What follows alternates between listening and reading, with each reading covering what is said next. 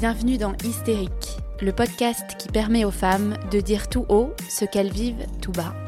Je m'appelle Clarisse, je suis professeure de yoga et j'ai créé ce podcast bienveillant qui autorise chacune à s'exprimer pleinement pour une parole plus libre et déculpabilisée. Parce qu'elle a longtemps été considérée comme une névrose féminine, l'hystérie représente aujourd'hui le symbole de la mauvaise prise en charge des troubles féminins par la société. Endométriose, fausse couche, ménopause, surcharge mentale. Dans chaque épisode, vous découvrirez l'histoire inspirante de femmes qui nous confient comment elles ont réussi à surmonter et à apprivoiser ce qui semblait faire d'elles des hystériques. Autant de témoignages pour déconstruire les tabous féminins et décomplexer toutes celles qui nous écoutent. Si l'évolution des femmes dans le monde de l'entreprise tend dans l'ensemble vers le mieux, il reste encore de nombreuses ombres au tableau. Parmi elles, l'épuisement professionnel, qui touche davantage les femmes que les hommes, et c'est encore plus flagrant chez celles qui ont des responsabilités. C'est ce qui est arrivé à Angélique il y a deux ans, elle qui se décrit comme une personne ambitieuse et carriériste, une ambition qui l'a emmenée loin dès le début de sa carrière, voire peut-être un peu trop loin. Attirée par un poste aux multiples casquettes, elle se lance corps et âme dans une nouvelle expérience professionnelle. Mais cette expérience va lui révéler bien des surprises. Surcharge de travail, journée à rallonge, pression, Angélique n'arrive pas à dire non, à dire stop. Alors c'est son corps qui décide du jour au lendemain de s'arrêter. Une expérience transformatrice qui pousse Angélique à quitter son travail, se reconvertir et surtout aider à son tour les femmes victimes de burn-out. Je laisse Angélique vous raconter son histoire et je vous souhaite une très bonne écoute. Hello Angélique. Hello Clarisse. Comment tu vas? Très bien, merci et toi? Bah ouais, merci, je suis très heureuse de t'accueillir. Est-ce que tu peux commencer par te, te présenter à nos auditeurs? Oui, je m'appelle Angélique. Je suis une jeune maman de 28 ans, d'un petit bout de chou euh, de 1 an. Et je suis euh, thérapeute en sophrologie et en hypnose. Euh, je suis basée pas loin de Nice. Ok, trop bien. Et est-ce que tu as toujours été justement thérapeute ou c'est une reconversion? C'est une reconversion. J'étais auparavant responsable des ressources humaines. Ok, donc plutôt dans des, dans des grosses boîtes Ouais, j'ai fait grosse boîte et j'ai fait start-up. Ok. Pas du, tout, euh, pas du tout auto-entrepreneur, quoi. Non, du tout. C'est assez récent. Ok. Moi, j'aurais bien aimé savoir euh, de quoi tu rêvais quand tu étais jeune. Comment tu décrirais un petit peu ton rapport au, au professionnel? Tu vois, comment tu imaginais ta carrière euh, quand tu as, fait tes études? Alors, j'étais, moi, une grande fan de Gossip Girl. Et je me voyais vraiment être une une femme d'affaires. Euh, je viens de la région parisienne, donc je pensais vraiment que j'allais euh, évoluer dans le quartier d'affaires de la Défense, euh, après que j'allais partir à New York. Enfin voilà, moi je, rêvais vraiment d'une carrière professionnelle très très grande et, voilà. Et, et il s'est révélé que ça me correspond pas du tout, mais ça je l'ai appris beaucoup plus tard.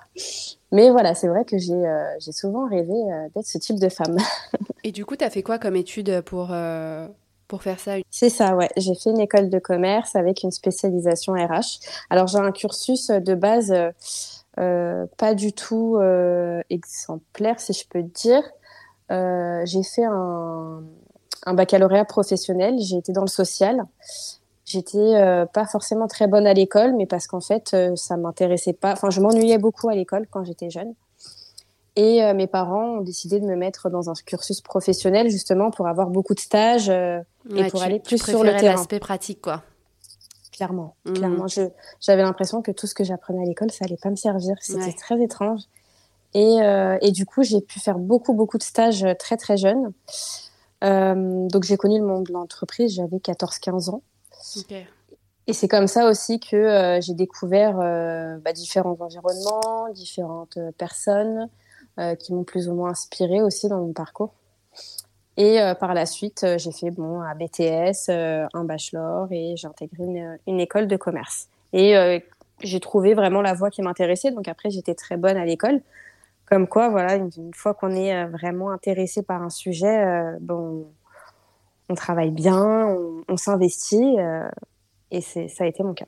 Ouais, et quand tu trouves le format aussi qui te correspond, parce que c'est vrai que on n'est pas tous faits pour faire que de la théorie pendant cinq ans, quoi.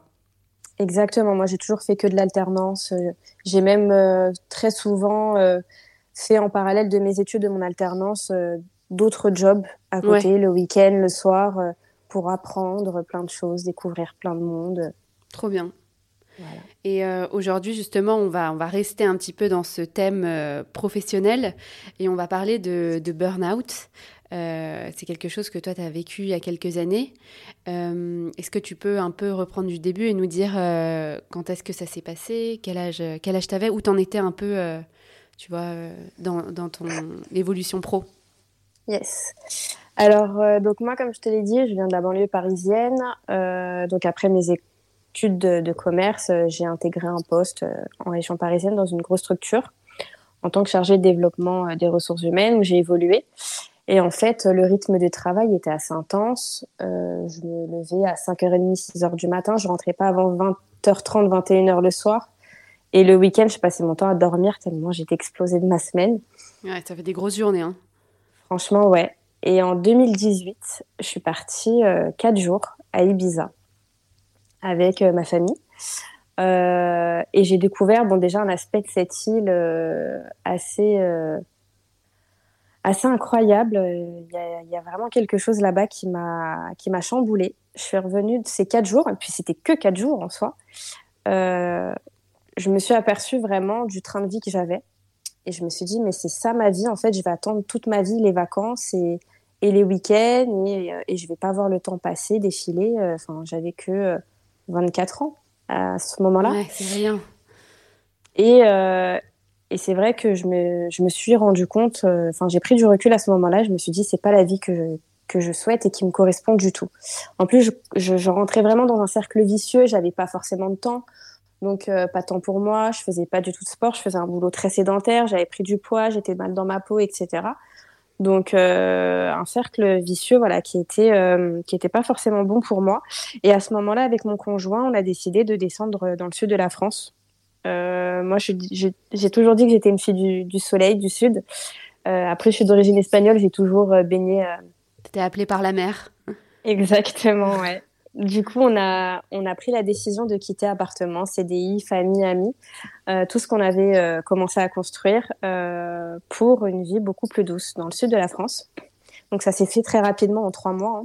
Hein. Et j'ai du coup intégré dans le sud de la France une start-up qui accompagnait les entreprises à recruter des personnes en situation de handicap. Et c'était vraiment un job dans lequel je m'épanouissais énormément puisqu'il y avait tout à créer. Ouais. Et mon boss me laissait carte blanche, mais sur tous les sujets. Euh, la com, le marketing, euh, les RH, euh, le, la commercialisation. Euh. et en fait, j'ai fait 5-6 métiers différents dans cette entreprise. Ouais, donc grosse donc, opportunité à 24 ans, 25 ans, quoi. Ouais, franchement, ouais. J'ai vu ça vraiment comme une opportunité de dingue. Et en fait, au bout d'un an, je me suis tellement épuisée que je suis arrivée un matin devant mon poste de travail. j'ai fait une grosse crise d'angoisse. Alors, je ne savais pas à ce moment-là que c'était une crise d'angoisse. Je pouvais plus bouger. J'étais complètement paralysée. Euh, donc, j'ai appelé mon collègue. J'ai dit, là, faut que je rentre chez moi. Ça va pas.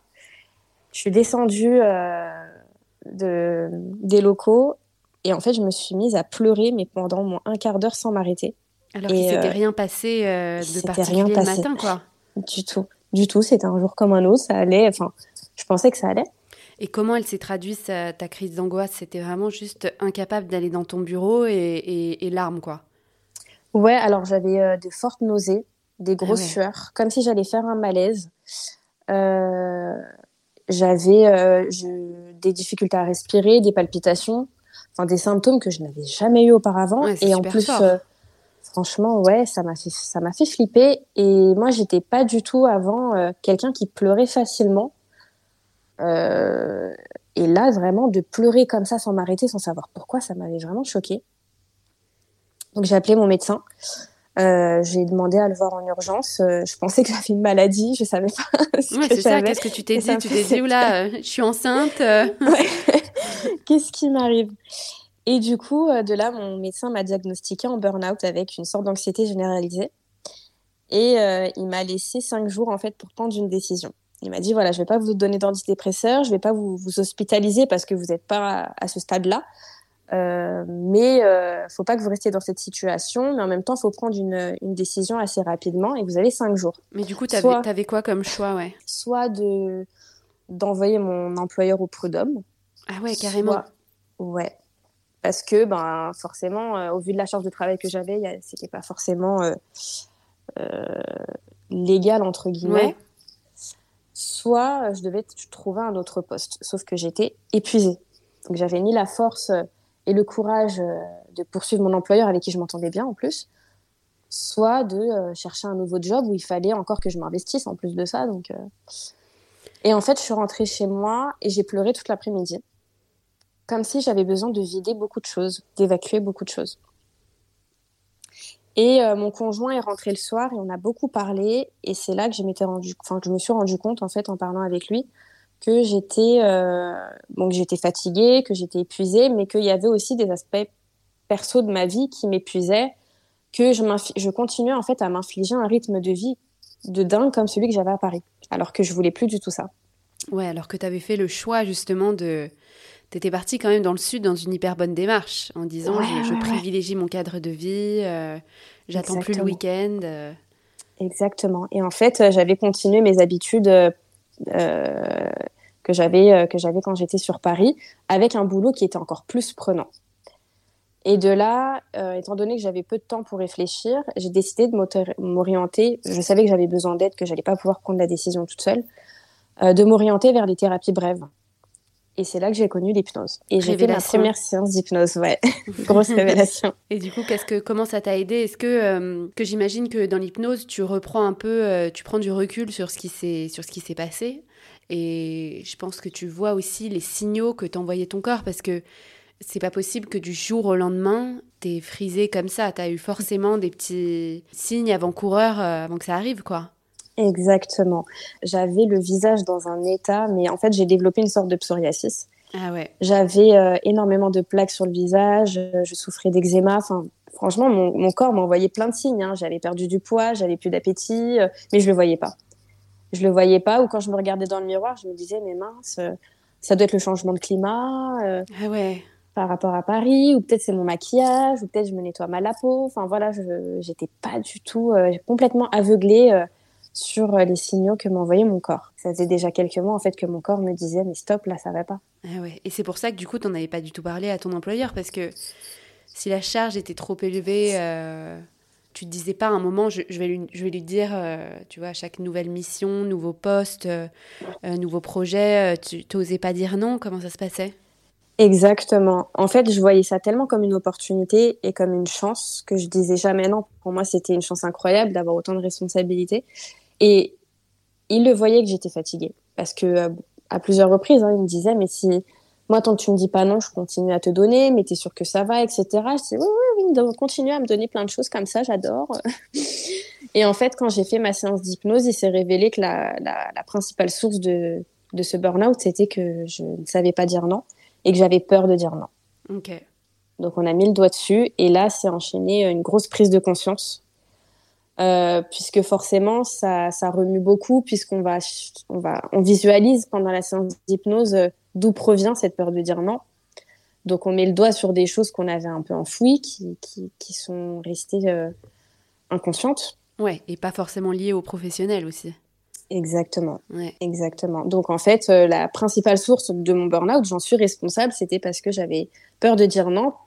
Je savais, enfin, je pensais que si je disais non, il allait plus m'apprécier, qu'il allait me rejeter, qu'il allait m'abandonner. Donc en fait, euh, je sais pas si tu connais Clarisse les cinq blessures qui empêchent d'être soi-même, mais c'est un livre moi qui m'a énormément parlé. Ouais.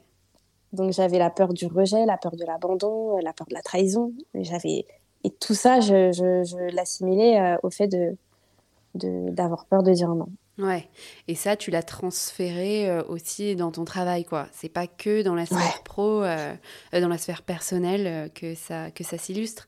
Mais Exactement. moi, ce que je me demande, c'est est-ce que c'est pas très fréquent aussi des, des jeunes, tu vois, qui commencent à travailler et qui ont envie de faire leurs preuves et qui osent pas aussi se euh, s'imposer et avouer euh, entre guillemets euh, ce qu'ils pourraient penser comme des faiblesses, alors qu'en mm. fait c'est une preuve aussi de maturité de dire attends là là c'est trop pour moi, je j'arriverai pas à, tout faire quoi. Exactement. Je pense qu'aussi dans la société dans laquelle on vit, on on nous apprend pas à dire non. Enfin, quand tu es à l'école, il faut écouter les il faut écouter les ordres, il faut écouter les règles. Si tu déroges un petit peu à la règle, tu te fais engueuler, tu es puni. si tu dis non, tu peux te faire engueuler. Et en fait, depuis qu'on est jeune, on est tous un peu conditionnés. Et on, on, nous apprend pas forcément à, être à l'écoute de nos ressentis. Et on n'écoute pas forcément nos ressentis. Je sais que moi, aujourd'hui, en tant que thérapeute, quand je demande à quelqu'un qu'est-ce qu'il ressent, on me regarde souvent d'un air, mais en fait, on m'a jamais posé la question. Je me suis jamais, ouais, je me suis jamais posé la question. Qu'est-ce que je ressens? C'est vrai, ça. Qu'est-ce que je ressens? C'est, c'est une question qu'on ne se pose pas forcément. Ok. Et donc, euh, qu'est-ce qui se passe après ce, ce rendez-vous euh, euh, d'hypnose? Qu'est-ce que tu décides de faire? Alors, j'ai appelé mon employeur et je lui ai dit en toute transparence hein, que j'étais j'étais très fatiguée, etc. De là, il m'a donc il a été à mon écoute. Il a décidé d'embaucher deux personnes dans mon équipe, donc j'allais être euh, leur responsable pour mmh. pouvoir m'épauler, m'accompagner. Euh, donc là, c'est lancé le recrutement d'autres personnes. Donc ça m'a pas mal aidé. Le la problématique, en fait, c'est que ces personnes-là, qui sont devenues mes amies, je leur, ai, je leur ai donné pas mal de mes tâches, mais du coup, j'avais plus de temps. Et en fait, ce temps-là, je l'ai remplacé avec d'autres tâches. Donc en fait, c'était un cercle vicieux dans lequel j'arrivais pas à sortir. donc tu te créais du travail euh, que tu n'avais plus, quoi. En fait, j'arrivais pas à m'arrêter. Et en fait, euh, je pense que j'avais besoin d'avoir quelqu'un qui, qui, qui, qui, me stoppait. Et mon boss, euh, à ce moment-là, alors forcément, lui, ça l'arrangeait d'avoir quelqu'un qui, qui faisait beaucoup de choses, etc. Il me stoppait pas alors que j'avais besoin, en fait, qu'on m'arrête. J'avais besoin d'être accompagnée dans ça et d'avoir vraiment un manager qui me dise, bon là, Angélique, voilà, tu as, eu un premier, euh, des premiers signaux, il faut stopper, je sais que tu as beaucoup de choses à faire. Euh, il me rassurait pas forcément en me disant, mais même si euh, tu fais pas autant de choses, ça veut pas dire que tu es mauvaise, etc. Donc en fait, j'ai pas non plus été accompagnée de sa part et je lui en veux pas. Voilà, il, il est comme il est, etc. Mais c'est vrai qu'à ce moment-là, et je pense même qu'encore aujourd'hui, si je retourne dans la sphère professionnelle, j'aurais besoin d'avoir quelqu'un qui me canalise. Ouais, tu sais que c'est ton caractère d'être euh, à 100% ou rien, quoi. Exactement. Je suis vraiment quelqu'un de très passionné. Quand je suis passionnée, je me mets à 2000 ou je me mets pas. J'ai jamais su faire un petit peu. Ouais, mais du coup, c'est à tes dépens aussi parce que c'est ta santé euh, mentale qui, qui, en prend un coup, quoi. Je pense qu'il y en a beaucoup euh, dans ton cas. Hein. Clairement. Et, et donc, tu es resté dans ce poste combien de temps après ce, après ce burn-out? Est-ce que tu as eu besoin d'une pause aussi? Alors, euh, s'en est enchaîné pas mal de, de, montagnes russes, hein, euh, pas mal d'arrêts maladie, etc., où en fait, j'arrivais pas, et puis des fois, ça allait mieux, donc je revenais, etc. C'est super dur de euh, reprendre après un burn-out. Hein. On, parle beaucoup du burn-out, mais revenir au travail, que ce soit le même travail ou un autre, comme tu disais, dans lequel il faut s'engager, etc., ça peut être très long, quoi. Ouais, j'avais la boule au ventre tous les mm. soirs, j'avais les angoisses le dimanche soir. Euh, le matin, euh, je pleurais avant d'aller travailler. Enfin, c'était vraiment euh, pas évident. Et ça s'est, ça a continué comme ça pendant quelques mois jusqu'à ce que la Covid arrive et le confinement arrive. Ah. Et en fait, ça s'est arrivé au moment où j'ai acheté mon appartement avec mon chéri. Et ça m'a clairement sauvé la vie, puisque du coup, l'activité a été en baisse. Et bah, télétravail, nouvel appart. Donc en fait, je me suis focalisée, euh, j'avais du temps pour moi, du temps pour me focaliser sur autre chose que le boulot. Euh, bah à l'époque, euh, quand il y avait le confinement, on pouvait sortir une heure par jour. Donc pendant une heure, on se baladait avec mon chéri dans les alentours pour visiter le quartier, pour regarder ce qu'il y avait aux alentours, etc. Ouais, chose que pour tu décorer jamais quand tu travaillais, quoi. Tu te serais pas laissé. Jamais. Et là, j'avais du temps pour lire, j'avais du temps pour cuisiner, pour apprendre à faire à manger. Avant, je j'étais pas du tout pour moi faire à manger, c'était une grosse contrainte. Et, j'ai appris à adorer ça. J'ai, euh, je me suis lancée dans l'aquarelle. Enfin, je me suis découverte. Ah, trop bien. Et, euh, et ça a été un vrai échappatoire. Et forcément, de là, s'en est suivi une grosse remise en question. Bon, là, maintenant, il va falloir trouver une solution. Euh, ça va reprendre hein, au bout d'un moment. ouais, mais plus ça arrive, plus tu te dis, moins tu as envie d'y aller, quoi, d'y retourner. Ouais, franchement, ouais. Et, euh, et de là, j'ai commencé à rechercher euh, d'autres offres d'emploi, mais euh, impossible de postuler en fait un, un dégoût total. Ah un dégoût total. Ouais. Dès que je voyais des offres d'emploi qui pourront, pourtant peuvent paraître très alléchantes, hein, que ce soit en termes de mission, de rémunération, d'environnement, oh, franchement, j'avais un blocage impossible de postuler. Et c'est là que je me suis rendu compte qu'en fait, il fallait vraiment que je fasse une reconversion et que je quitte ce monde. Et en fait, il s'était passé quelque chose pendant le confinement pour toi. Et, et c'est bon, quoi. Tu, tu pouvais plus revenir en arrière. Ouais. le domaine, enfin, vraiment le monde des ressources humaines et en fait, même du salariat, c'était plus possible. J'ai vraiment eu un, un sorte de choc déjà de par mon burn-out. Mais euh, en plus de ça, la Covid, c'est vrai que ça m'a ça m'a appris à, à, ralentir. Et enfin, j'avais ce que je recherchais depuis que j'ai quitté la région parisienne. Ouais, mais c'est dingue, ça a été ta chance en fait, euh, ce confinement. Et de là, bon, bah, on a repris l'activité, mais j'ai négocié avec mon employeur pour rester en télétravail pour justement euh, ne plus reprendre ce rythme de folie. Ouais. Et, euh, et entre-temps, on, a eu, euh, on a eu le projet bébé avec mon conjoint, puisque moi, je voulais vraiment avoir ce, ce projet bébé tant que j'étais salariée, en toute transparence, mmh. pour avoir une sécurité financière et euh, pour pouvoir vivre ma grossesse pleinement. Je suis tombée enceinte, donc début 2021. Et en fait, j'ai eu des contractions très tôt, étant donné que je continue encore à avoir des angoisses. Et ma sage-femme m'a arrêtée très tôt. À 4 mmh. mois et demi de grossesse, elle ah m'a arrêtée parce que je commençais à avoir déjà des contractions euh, du fait de, euh, de mon anxiété euh, liée au travail en fait. Donc elle m'a dit bon là c'est pas possible alors et elle, m'a vraiment fait comprendre la, la grossesse, la maternité c'est un chamboulement qui fait que euh, beaucoup de femmes ne reprennent pas forcément leur job après ou euh, elles prennent enfin le temps de se poser sur euh, leur vie pro. Prenez ce temps-là aussi pour vous et peut-être qu'après votre grossesse vous allez enfin avoir ce déclic et ne plus retourner dans, dans ce job. C'est un moment où tu revois tes priorités, quoi. Ouais, franchement, ouais. Pour le mieux. Et franchement, ouais. Franchement, complètement. Et ça a complètement changé ma vie puisque ma vision de la vie est totalement différente hein, depuis que j'ai ma fille.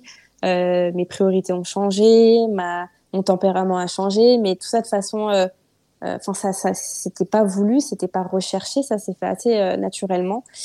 Et quand j'étais en arrêt, euh, en arrêt maladie, je me suis enfin posée pour préparer l'après. Hmm. Et alors, ouais, justement, pendant ce, congé euh, maternité, qu'est-ce que tu as fait de tes journées? Euh, Est-ce que tu as appris aussi à ralentir? Ouais, j'ai énormément ralenti. Je me suis beaucoup écoutée et je me suis beaucoup documentée sur ce que je voulais faire. Mais en fait, il fallait déjà que j'apprenne à me connaître. Ouais. J'apprenne à me connaître. Et c'est là que une grosse période d'introspection a eu lieu. Euh, dans la spiritualité, on parle de nuit noire de l'âme. Je ne sais pas si ça te parle, Clarisse, mais c'est quelque chose que j'ai vécu, c'est-à-dire que euh, je sentais qu'en fait, euh, il y avait une partie de moi qui, qui était plus qui était plus là. En fait, comme si l'ancienne Angélique qui allait faire une grosse carrière dans les ressources humaines, elle n'était plus là. Et mhm. comme s'il y avait en fait une autre Angélique qui était en train de naître. Ouais, avec ton bébé, quoi. Exactement et, euh, et qu'il fallait que j'apprenne à connaître cette nouvelle Angélique. Et j'ai vraiment appris à, à, la connaître avec différents moyens. Alors, je me suis fait accompagner euh, par un coach, un coach euh, en, en, évolution de carrière. Je me suis fait accompagner par euh, des thérapeutes, l'hypnose, la sophrologie, et aussi par une méthode qui s'appelle Ikigai, qui est une philosophie de vie incroyable vécue par des Japonais, une île c'est une île en fait euh, au Japon euh, d'Okinawa qui euh, qui qui détient un peuple qui a une philosophie de vie qui s'appelle Ikigai. Et c'est une philosophie de vie qui permet de vivre une vie qui en vaut la peine. Et en fait, ça permet de se remettre en question sur tous les aspects de sa vie, tant pro que perso, et de se poser des questions vraiment sur soi, sur nos, sur qu'on aime faire, ce qu'on n'aime pas faire, ce qu'on a toujours aimé faire, sur euh, notre tempérament, sur euh, des choses qu'on n'aime pas faire mais qu'on sait faire. Enfin voilà, il y a vraiment beaucoup beaucoup de questions. C'est une grosse euh, une grosse introspection sur soi. Et, et la maternité m'a permis de poser toutes ces questions tout en me demandant qu'est-ce que j'ai envie d'être, quel type de maman j'ai envie d'être et qu'est-ce que j'ai envie de transmettre à ma fille. Mm. Est-ce que ma fille, est-ce que j'aimerais moi avoir une maman qui soit pas du tout épanouie dans sa vie, euh, qui soit qui, qui, qui, qui, met sa santé en danger pour avoir une sécurité financière? Bah non, pas du tout. Donc en fait, je me suis vraiment posé pas mal de questions pendant cette euh, ce congé maternité et, euh, et, ça a été un vrai, une vraie renaissance pour moi. Trop bien. Et du coup, qu'est-ce que tu en as retenu euh, de toute cette introspection? Que j'ai toujours été orientée dans l'accompagnement humain, puisque j'ai toujours été dans le social comme je te disais tout à l'heure, j'ai fait un baccalauréat professionnel où j'ai été dans, j'ai fait beaucoup de stages dans le milieu, dans le milieu du social, associatif. J'ai été dans des, dans des associations de femmes victimes de violences. Euh, j'ai été euh, au sein de Médecins du Monde. J'ai toujours baigné en fait euh, dans, dans le milieu du social et dans l'accompagnement. En plus, de par ma fonction RH, j'ai fait aussi beaucoup d'accompagnement, de coaching, etc. J'ai coaché pas mal de personnes. Donc, je savais que c'était ça qu'il fallait que je fasse. Hmm. Maintenant, de quel moyen, de quelle sorte, je ne savais pas. Et en découvrant, bon, déjà en découvrant l'hypnose, quand j'ai fait mes séances d'hypnose, je savais que ça, ça me parlait énormément. Pour moi, c'était vraiment quelque chose qui, je voyais une lumière euh, autour de mon hypnothérapeute comme si je, me voyais à sa place. C'était impressionnant. Et euh, ma sage-femme m'avait fait pas mal de séances de sophrologie pour, euh, pour préparer l'accouchement, la, gestion de la douleur. Et la sophrologie m'a aussi énormément aidée. Et pareil, je me voyais trop faire ça en fait. Trop faire ça. Et de là, j'ai contacté pas mal d'hypnothérapeutes, de sophrologues. Je leur ai posé pas mal de questions pour être sûre de savoir si, c'était, si j'étais alignée avec ça. Euh, alors, je, je m'étais orientée aussi sur d'autres choses qui m'ont, euh, au fur et à mesure de mes échanges avec euh, des thérapeutes qui pratiquaient ça, moins parlé, comme le Reiki, la naturopathie. Enfin voilà, je m'étais positionnée sur différentes choses. Mais c'était, c'était principalement la sophrologie, l'hypnose qui ressortait à chaque fois. Et ce qui était sûr pour toi, c'était que tu ne retournerais pas travailler ah là où tu étais avant, quoi. Ouais, c'était sûr. C'était sûr. Et de là, j'ai en fait, je me suis renseignée pour justement préparer l'après. Euh, j'avais toujours cette peur financière, cette sécurité financière qu'il fallait que que j'apaise. Donc c'était pas possible pour moi de démissionner pour parce que je voulais voilà avoir un droit en toute transparence. Et du coup, je me suis renseignée et euh, il s'avère qu'il y a un dispositif euh, qui existe, qui est le dispositif de démission pour reconversion professionnelle, où en fait tu démissionnes et tu as le droit au chômage pendant euh, deux ans, donc euh, classique. Euh, si tu as cinq ans d'ancienneté, 50 CDI sans arrêt. C'est-à-dire que tu t'es pas arrêté de travailler les cinq dernières années et que tu quittes un CDI. Bon à savoir. Ouais. Et en fait, je rentrais totalement dans ce dispositif. Donc ça a permis de sécuriser cet aspect financier qui me bloquait en fait et qui à chaque fois m'empêchait de passer à l'action. Donc dès que ça, ça a été levé, bah, dès que mon, congé maternité s'est finalisé, j'ai appelé mon employeur pour démissionner. Et même là, j'ai fait une crise d'angoisse. La peur, en fait, euh, qui me rejette et qui, qui soit déçue.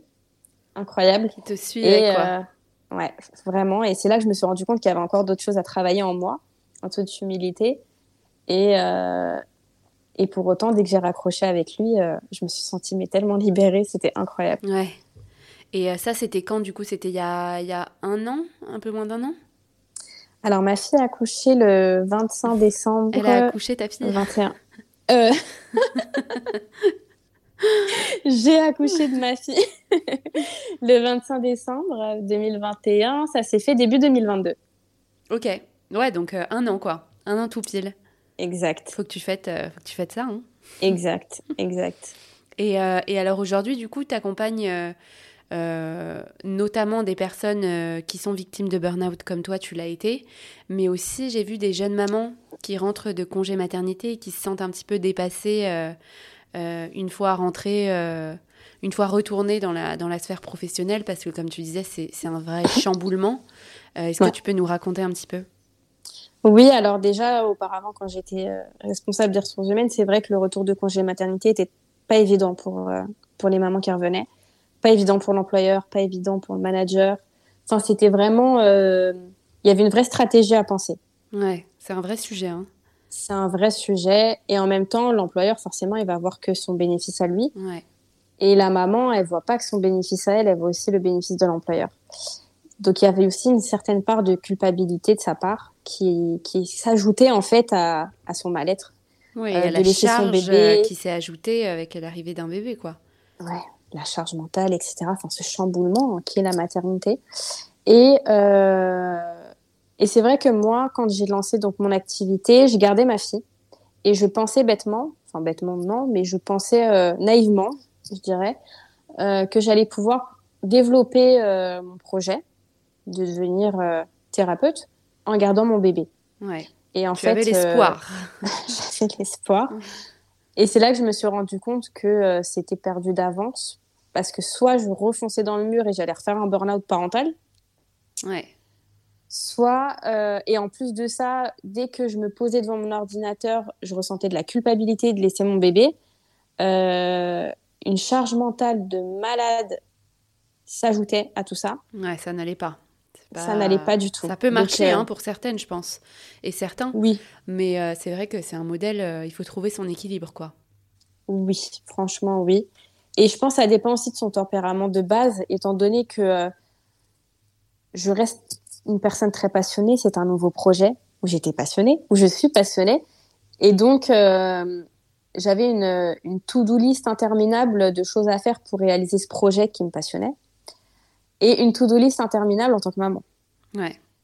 Et en fait, concilier les deux, euh, c'était pas possible. C'était pas possible. Et pour autant, j'ai un conjoint, j'ai un chéri qui est très présent euh, J'aime pas dire qu'il est très investi dans son rôle de papa parce que c'est normal d'être investi dans son rôle de papa. Non, mais il participe euh, comme il faut, quoi. Il aide pas, il, participe. Exactement, c'est ça. Il aide pas, il participe et et, et c'est même fou parce que la charge mentale euh, parentale, il l'a autant que moi. Ok, moi trop bien. Déjà, ça euh, c'est la charge divisée par deux, quoi. Franchement, oui, hein, il pense aussi à tous les rendez-vous médicaux, aux vaccins, il pense à tout ça aussi, donc ça aide énormément. Euh, mais voilà, c'est vrai que c'était pas faisable pour moi de garder, euh, de garder ma fille tout en lançant ce projet-là. En plus, je ressentais de la frustration de pas avancer, etc. Donc c'était vraiment, euh, c'était vraiment pas bon. Et euh, donc dès que j'ai, dès que j'ai opté pour la garde de ma fille auprès d'une d'une assistante maternelle, donc là j'ai pu vraiment m'épanouir dans mon projet et passer vraiment du temps de qualité avec elle. Et j'ai du coup énormément de mamans qui m'ont contactée pour justement, euh, alors je sais pas, comme si j'attirais ça naturellement à moi. Euh, beaucoup de mamans qui me contactaient pour euh, réduire, enfin les aider à apaiser leur charge mentale, leur anxiété, leur stress, leur angoisse. Par rapport au retour au travail, par rapport à, leur rôle de mère, à la charge mentale parentale, etc. Mm. Et c'est vrai que c'est un vrai sujet où il y a encore, c'est tabou. Clairement, c'est tabou parce que il y a toujours une certaine honte d'avouer que euh, elles sont pas toujours euh, de très bonne humeur, elles sont pas toujours totalement à 200% avec leur bébé, pas toujours à 200% au travail, pas toujours à 200% dans leur couple, et euh, et pour autant quand elles en parlent, c'est assez libérateur. Et en fait, on est énormément, énormément de mamans à être comme ça et à pas forcément au début se rendre compte que euh, la maternité ça chamboulerait autant d'un point de vue positif, bien évidemment, mais il y a d'autres aspects qui sont, je dirais pas négatifs, mais qui sont, euh, euh, qui nous transforment. Mm. Et, euh, et, oui, j'ai aussi beaucoup de personnes qui me contactent pour le burn-out, pas forcément professionnel, aussi parental, et, et aussi en lien avec tous les aspects de, courants de la vie, un rythme de vie de folie, Enfin voilà, il y avait vraiment en fait le burn-out. Je pense pas que ce soit que lié à, au travail, très sincèrement. Hmm. Ça peut et, généralement ça reste un, un trop plein de tout, un trop plein de tout où on s'impose en fait euh, énormément euh, de charges. ouais, dans tous les aspects de notre vie, comme tu dis. Clairement clairement. Il y a euh, faut être à 100% dans sa vie sociale, à 100% euh, avec ses amis, à 100% avec son couple, avec à 100% avec ses enfants, à 100% au travail, à 100% partout. Et en fait, euh, t'es pas du tout à 100% avec toi là. ouais, c'est ça. Et c'est drôle parce que avant notre échange, enfin non, c'est pas drôle, hein, mais euh, j'ai vu que les femmes étaient beaucoup plus sujettes au burn-out. Et je pense que c'est dû aussi à à la maternité, déjà, ils expliquaient que c'était dû au fait que les femmes, elles montaient aussi beaucoup plus dans la hiérarchie en entreprise, donc ça, c'est quand même positif. Mais qu'à côté, bon, bah, elles s'arrêtent pas non plus euh, pour certaines d'être maman, et qu'on leur demande tout autant d'être présentes à la maison pour leur enfant, etc. Et donc, il y a quand même cette charge énorme, à la fois pro, à la fois perso, avec laquelle il faut jongler. Donc c'est quand même assez dur mm. aujourd'hui d'être une femme, d'avoir euh, de l'ambition, une grande carrière et en même temps de vouloir euh, bah, aussi euh, profiter de sa vie de famille, quoi.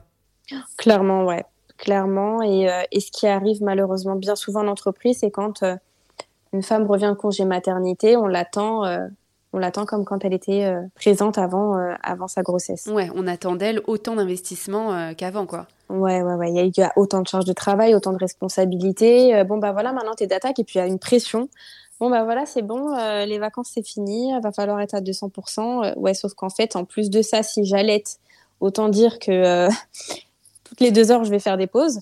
Donc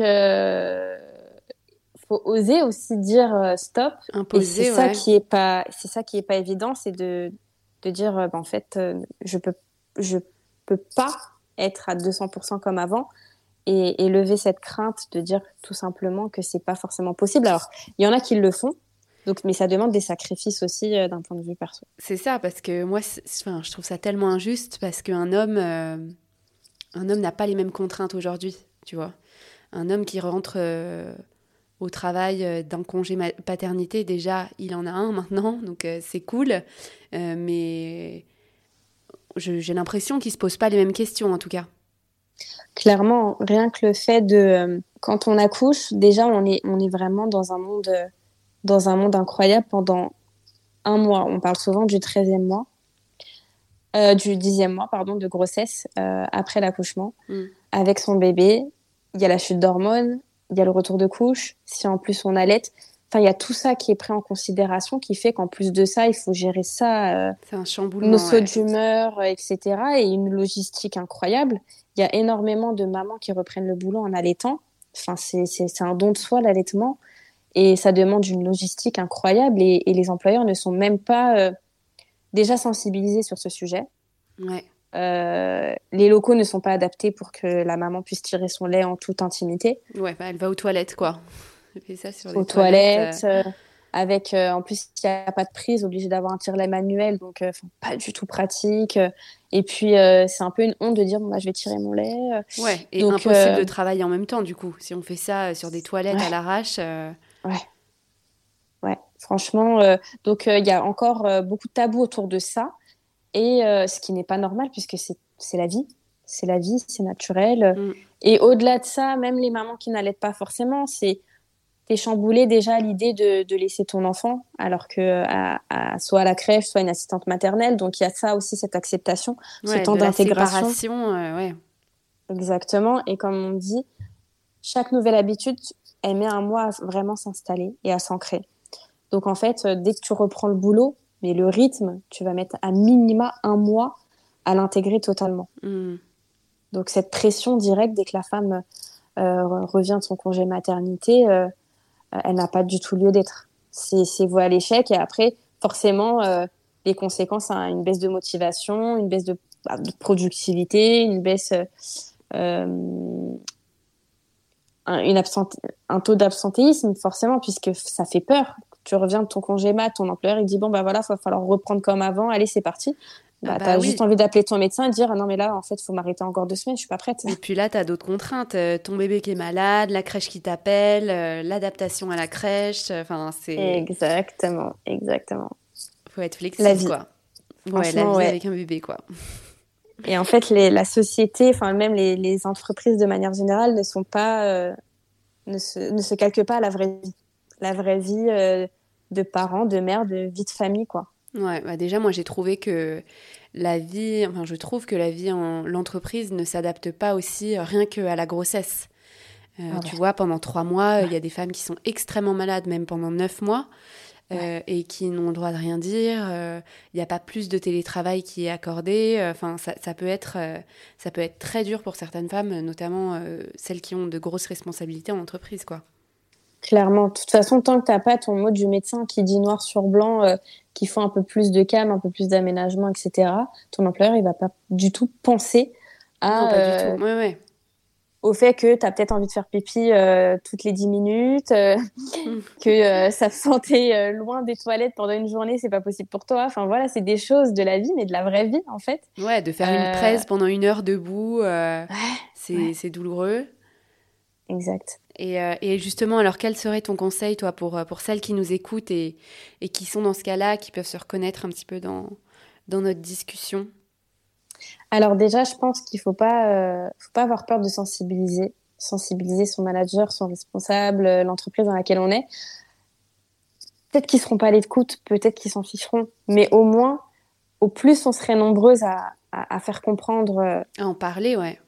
Voilà, en parler de tout ça, du fait que voilà, si euh, nos auditrices qui nous écoutent, elles sont mamans, elles sont enceintes actuellement, elles sont qu'elles n'aient pas peur en tous les cas de d'exposer clairement leurs besoins, leurs besoins parce qu'elles doivent se passer en priorité. Mm. Et, et, je sais que ça c'est vraiment une démarche qui n'est pas facile parce qu'encore une fois on nous apprend pas à exprimer nos besoins.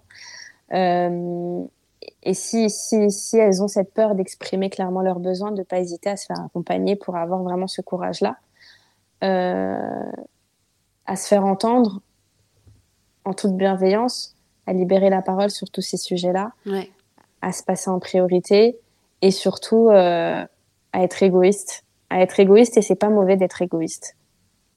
C'est pas mauvais d'être égoïste, de penser à soi, parce qu'en fait, en pensant à soi, on pense à son bébé, on pense à sa famille, on pense à son environnement, et on pense aussi à son employeur parce que mine de rien, si on dit rien, qu'on s'inflige tout ça, ben, en fait, on est frustré. Et en fait, ça va se répercuter forcément euh, bah, au travail, euh, avec les collègues. Mmh, totalement. Bah, en tout cas, merci beaucoup pour ce témoignage. Euh, je pense que hum, pas mal de personnes vont se reconnaître dans ce que tu nous as raconté, même les, les hommes hein, qui ont pu vivre un burn-out. Je pense que c'est toujours bien de, de, se faire accompagner autrement ou en tout cas en complément par un accompagnement un peu plus doux, comme mm. l'hypnose, euh, l'acupuncture, etc. Pour terminer, toi, quel sujet féminin tu souhaiterais qu'on aborde dans un prochain épisode qui, selon toi, n'est pas encore assez traité aujourd'hui? Le rapport au corps après justement une grossesse. Ouais. C'est-à-dire que euh, la grossesse, au-delà du fait que ça chamboule, enfin voilà, au-delà de tout ce qu'on a déjà parlé, euh, le corps il change, ça chamboule, et en fait, il y a une répercussion qui est incroyable qui peut être soit positive, soit négative, et qui peut impacter euh, la confiance qu'on a en nous, euh, de voir son corps changer, de voir son corps qui est différent. Mm. Et c'est vrai que ce rapport au corps après une grossesse, euh, je trouve que pareil, il y a beaucoup de tabous. Et, et pareil, il faut, faut, trouver le temps hein, de, de, prendre soin de soi après avoir mis au monde cette être qu'on aime le plus. Pas évident, euh, Sur cette terre, c'est pas forcément évident de trouver le temps de, de, reprendre, par exemple, une activité, etc. Mais surtout de se revoir dans le miroir après une grossesse. Bah, je pense que ça, ça passe aussi par le fait que on n'en voit pas des corps après l'accouchement. On commence à en voir de plus en plus, mm. mais on nous a pas habitués non plus à nous dire, bah, un corps qui a donné la vie, c'est ça, et c'est ça pendant plusieurs mois, et c'est ok. Exactement. Exactement. Et j'ai, euh, pareil, en, consultation, euh, des personnes, euh, bon, généralement des femmes, qui me consultent justement pour, pour ce sujet, ce rapport au corps, puisqu'il y a aussi une répercussion dans le couple, mmh. dans la vie intime. il y a vraiment une répercussion même sociale où on n'ose plus sortir, on n'ose plus s'habiller, etc. Ah Donc, ouais, c'est un vrai sujet, moi, qui, Ok, et eh ben, je prends ce sujet.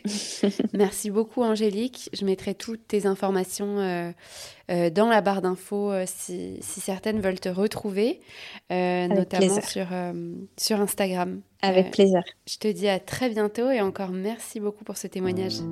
Merci à toi Clarisse.